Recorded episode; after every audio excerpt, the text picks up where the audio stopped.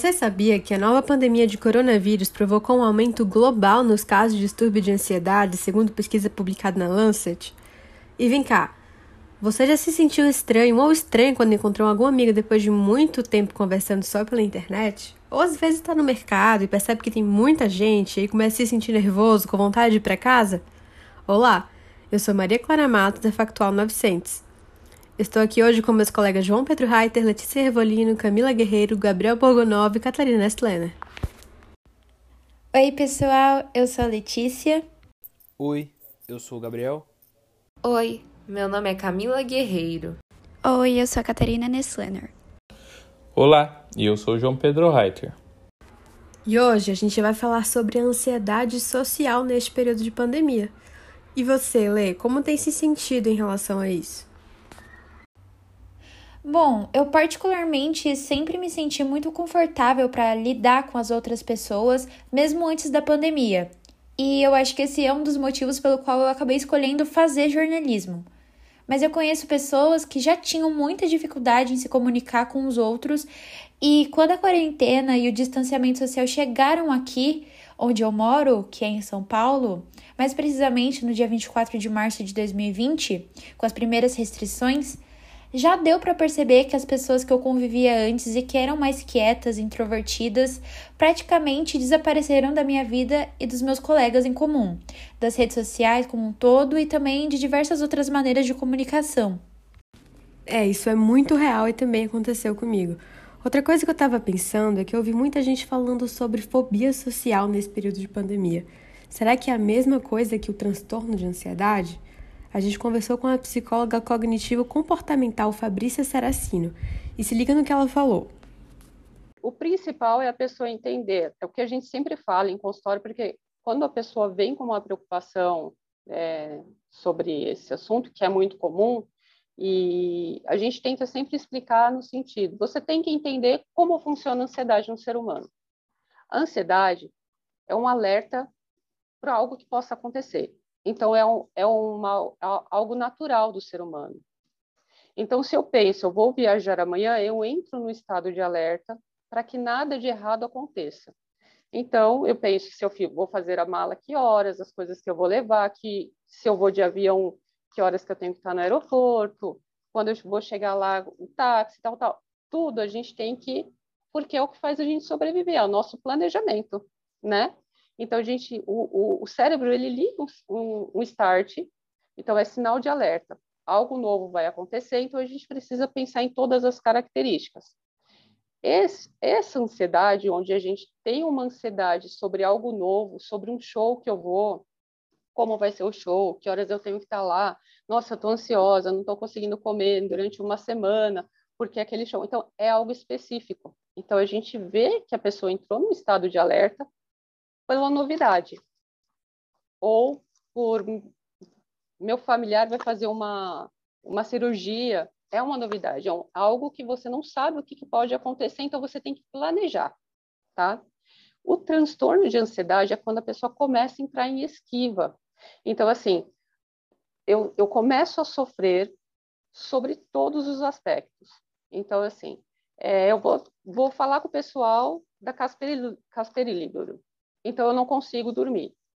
Mas eu não consigo dormir e eu, não eu penso assim, mas se eu falar com eles, eu posso gaguejar. Mas se eu falar com eles, eu posso falar algo que não seja legal. Mas se eu falar, isso começa a ter um sofrimento. Só no pensamento negativo. Então você fala assim, então eu não quero mais. Eu acho que eu melhor eu mandar uma mensagem e falar que eu não quero porque eu não estou aguentando. Então quando a pessoa não consegue lidar, então ela vê que aquilo pode trazer só algo negativo para a vida dela e começa a ter comportamentos de esquiva, eu deixo de fazer, é um transtorno. É, é, é, o que não é a gente mesmo popularmente não fala, ah, é um transtorno isso. Então é nesse sentido mesmo. Quando aquilo passa a ser um transtorno na vida da pessoa, é porque ela está dando sinais e era bom ela passar por uma avaliação para ver se não é o, o transtorno em si que está funcionando na vida dela. Nossa, que louco, né? Mas eu fico pensando quais são os sintomas desses dois, como eles se caracterizam e como reconhecer que a gente está passando por isso. As características ela, ela começa a viver em esquiva. Tá? O que, que é esquiva? Ela para de fazer tudo o que pode causar o sintoma da ansiedade. Então, o sintoma da ansiedade é, um, é, é muito parecido com o sintoma do pânico. Então, a pessoa tem, a partir do momento que ela pensa no ambiente de esquiva, na, na situação de que, que ela quer se esquivar, né? Então, assim, é, eu preciso fazer um, uma apresentação amanhã. Então, ela já não consegue dormir, ela tem um pensamento acelerado, ela tem tremor, ela sente sente a sensação de desmaio se ela for exposta à situação. Então, para ela é como se for, é bem parecido, inclusive, com, com o pânico, né? Porque em algumas situações da, da, da, da ansiedade generalizada, ela pode sentir a sensação de desmaio e a sensação de morte, tá? Então, esses são os sintomas que, que classificam a pessoa dentro de um transtorno. Mas é óbvio, tem que ser feita uma avaliação é, consistente entre psiquiatras e psicólogos, porque às vezes a pessoa está num pico de, de, de nervoso, né, por causa de uma, algo que aconteceu, um pico de estresse, e não que ela tenha o transtorno, mas ela está tendo uma crise de ansiedade. Então, assim, aquela crise não, não, não define ela como um transtorno. Por isso que a gente precisa ver quanto tempo ela tem, vem apresentando sintomas, tem uma, um, um, período que a gente tem que avaliar se, se esses sintomas diminuem, se ele é frequente, e para poder, assim, dar o, dar o diagnóstico de transtorno de ansiedade generalizada. Assim como os outros transtornos também, depressão, todo tem uma, um perfil onde a gente tem critérios, né, que a gente tem que, que fechar para dar o diagnóstico de transtorno. Eu me senti um pouco mal na primeira vez que eu voltei a me encontrar com meus amigos ou sair para o shopping com a minha família. Depois de muito tempo sem o convívio de outras pessoas, parecia que eu estava muito propícia a pegar o vírus. Então, me causou um sentimento de ansiedade e medo de encontrar muita gente. Me senti exatamente assim, Cami. Quando voltei a trabalhar presencialmente, depois de tanto tempo atrás das telas, fiquei muito ansiosa para saber como seria essa volta. E confesso que fiquei bem perdida com o modelo híbrido. Como eu dou aulas de inglês, alguns alunos estavam na escola e outros em casa. Então essa adaptação foi bem difícil. E Gabriel, como foi para você? É muito interessante ver a perspectiva de vocês sobre o retorno a ter relações sociais e as dificuldades que vocês passaram, né? Seja por ter algum tipo de ansiedade ou retração ou vergonha, porque eu particularmente não tive as mesmas experiências. Na realidade, eu não senti muita diferença em ter relações sociais antes e depois da pandemia. Óbvio que eu senti um pouco de, de vergonha até as primeiras reintegrações, mas falando, é, generalizando a minha experiência, eu não tive muitos problemas. Só que ao conversar com vocês, eu percebo que eu sou uma minoria é, nessa discussão. E é muito importante ver a perspectiva de vocês para eu compreender como a pandemia teve um impacto extremamente negativo nas pessoas, né? E isso é muito ruim. É, porque, de novo, eu não tive essa mesma experiência, mas isso não significa que todos é, agiram ou reagiram da mesma forma que eu, é, meio a esse período extremamente conturbado da pandemia. E por isso, eu até fiz uma pesquisa antes do nosso podcast para ter um pouco mais de conhecimento e, e compreender melhor a, a, situação pandêmica e como ela afetou os jovens e os adultos é, em relação à reintegração social. E eu achei alguns dados que eu acho muito interessante trazer aqui para nosso para nossa conversa. É, um deles é da Universidade Federal do Rio Grande do Sul e ele trata mais da realidade brasileira da questão. E ele afirma que 80% do, da população brasileira tornou-se mais ansiosa durante o período pandêmico, o que é algo chocante, né? Não é minimamente chocante de se ver. É, mostra como a pandemia do coronavírus afetou as pessoas muito negativamente na questão mental. E uma outra pesquisa que eu achei é uma pesquisa do que já foi mencionada antes pela Maria, né, na nossa conversa, que é uma pesquisa do jornal The Lancet, que é um jornal é, periódico científico lá de fora, que descobriu e revelou que houveram 53 milhões de novos casos de depressão e 76 milhões de novos casos de ansiedade, né, transtorno de ansiedade generalizada, a TAG, em 2020, no, durante o período pandêmico, né? O que é muito chocante, é, é realmente algo que a gente precisa pensar, porque, de novo, eu, Gabriel, tive uma experiência ok, a pandemia me afetou é, mal, mas o que eu senti na realidade foi uma grande ansiedade de poder retornar, de querer voltar a ter relações sociais. Mas isso não é a maioria. Na realidade, a majoritária parte sofreu muito com a pandemia e muitos desenvolveram transtornos mentais graves durante ela. Então é realmente algo muito chocante. E é até engraçado a gente começar a pensar que no começo da pandemia, né, quando ela ainda estava começando a engatinhar aqui no Brasil, eu pude perceber que lá muitas pessoas no meu ciclo social estavam preocupadas em não se acostumar com alguns protocolos de segurança, principalmente com o uso da máscara. Mas hoje, ao contrário de antes, alguns especialistas alertam para um possível aumento no número de pacientes vítimas de ansiedade social porque muitas dessas pessoas não se sentem confortáveis ou se sentem envergonhadas de tirar esse tecido que cobre o nosso rosto e que nos protegeu até então dessa doença. De acordo com David Moscovitch, professor de psicologia da Universidade de Waterloo, no Canadá, em entrevista à CNBC, a retomada do convívio social pode fazer com que as pessoas se sintam deslocadas. Abre aspas. Você pode sentir que suas habilidades sociais estão enferrujadas ou sentir vergonha de aparecer sem máscara. Fecha as aspas.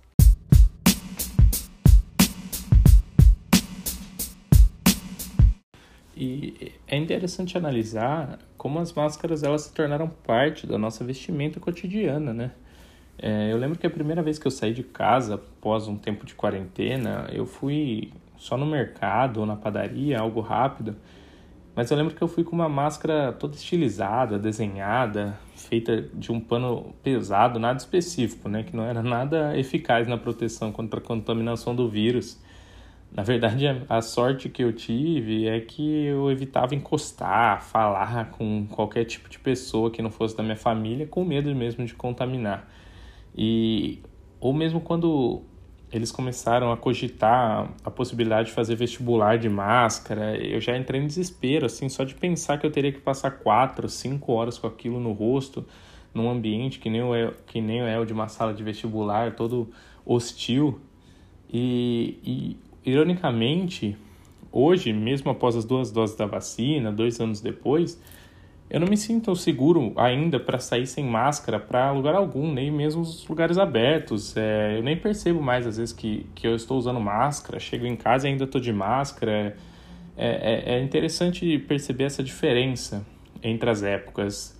Porém, é, nessa mesma matéria que a Letícia comentou, o psicólogo entrevistado ele afirma que é importante termos coragem para retomar o convívio social à medida que as vacinações avançam, claro. É, segundo ele, à medida que você se esforça para se sentir mais conectado com as pessoas, ela, elas também se sentirão mais conectadas a você, é, trazendo especificamente essa importância mesmo da coragem para voltar a, a sair, a, a ter aquele convívio social, né? Outro fator que me deixou muito intrigada com o retorno do convívio social foi o não saber como cumprimentar as pessoas. Parece bobo, mas como nós brasileiros sempre estávamos acostumados ao aperto de mão ou a beijinho de oi, que por sinal também é típico dos franceses, com o novo socializar, nunca sabemos se a pessoa só vai falar oi ou se ela vai para o famoso soquinho, e isso me deixa muito insegura. É, não sei se isso vai permanecer por muito tempo, mas uma pesquisa do Instituto Francês de Opinião Pública, é, feita já com a vacinação avançada no país, demonstra que 78% dos entrevistados se disseram dispostos a abandonar o gesto de cumprimentar com um beijo na bochecha é, pessoas que pouco ou nada se conhecem. Então, talvez haja uma certa revolução no modo de cumprimentar as pessoas. Eu também já senti isso várias vezes na hora de cumprimentar. Mas qual a importância de consultar um psicólogo especializado em terapia cognitiva comportamental? A pessoa que tem o sintoma, ela está em sofrimento, né? Então, a forma dela, dela parar de sofrer é ela buscar ajuda. Cada vez que ela deixa de fazer algo que ela gostaria de fazer, é um sofrimento para ela. E ela vai perdendo recursos, né? Então, eu paro de ir em festas, eu paro de querer estar com meus amigos, eu paro, eu, eu entro numa esquiva muito grande e aí eu deixo de, de ter uma, uma, uma sociabilidade normal. E eu começo a entrar em sofrimento, porque eu começo a ter pensamentos distorcidos em relação a essa situação. Porque o que acontece? Muitas vezes eu paro de ir, os amigos param de chamar. Se os amigos param de chamar, eu entro em sofrimento porque eu começo a entender que meus amigos não gostam mais de mim. Mas a pessoa esquece que ela, ela não está indo, foi escolha dela é, não participar do, da, do ambiente sociável. E aí ela começa a distorcer os pensamentos. Então ela fala assim: olha, tá vendo? Ele não gostava mais de mim. Ele não, eles não gostavam tanto. A minha, a minha presença não era tão importante naquele grupo. Então acaba entrando num estado mais deprimido. E, e aí é sofrimento, né? Só sofrimento daí para frente. E por que terapia cognitivo comportamental? Aí eu já. Por quê?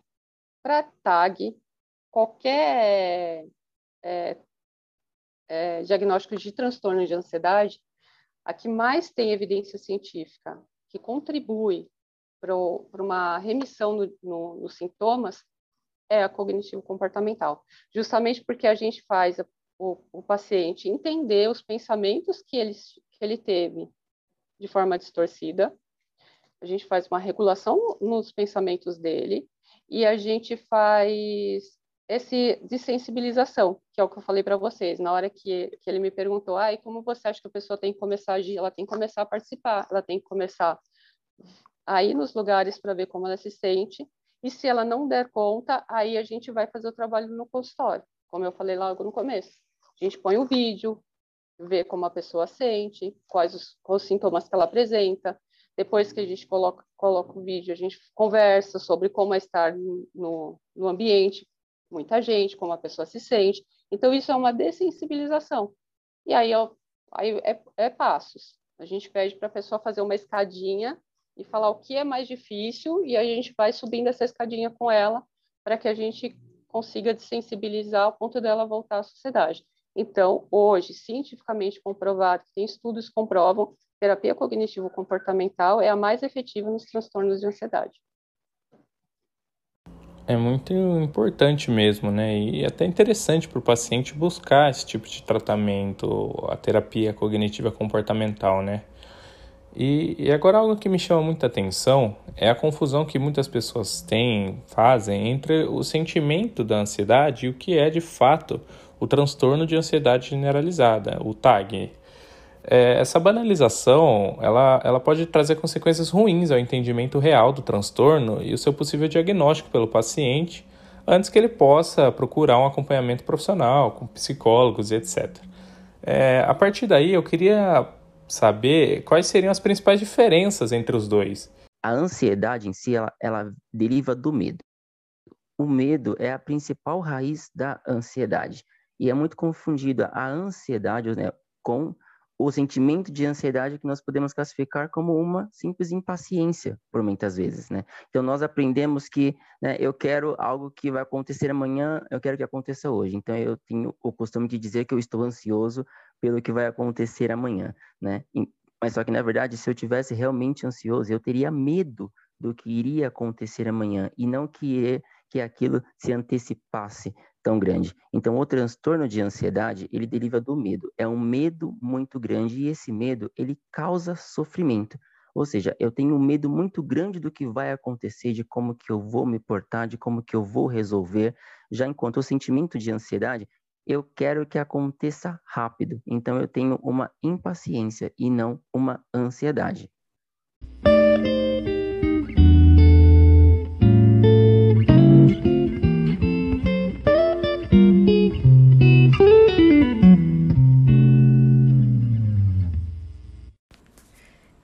Essa fala do Dr. Alessandro, galera, eu encerro nosso episódio da Factual 900 sobre ansiedade social na pandemia. Obrigada a quem ouviu e um agradecimento especial à participação dos psicólogos e terapeutas cognitivo-comportamentais Fabrícia Saracino e Alessandro Cardoso. Ah, e não deixem de checar a matéria na página do WordPress da Factual sobre o mesmo tema. Um abraço!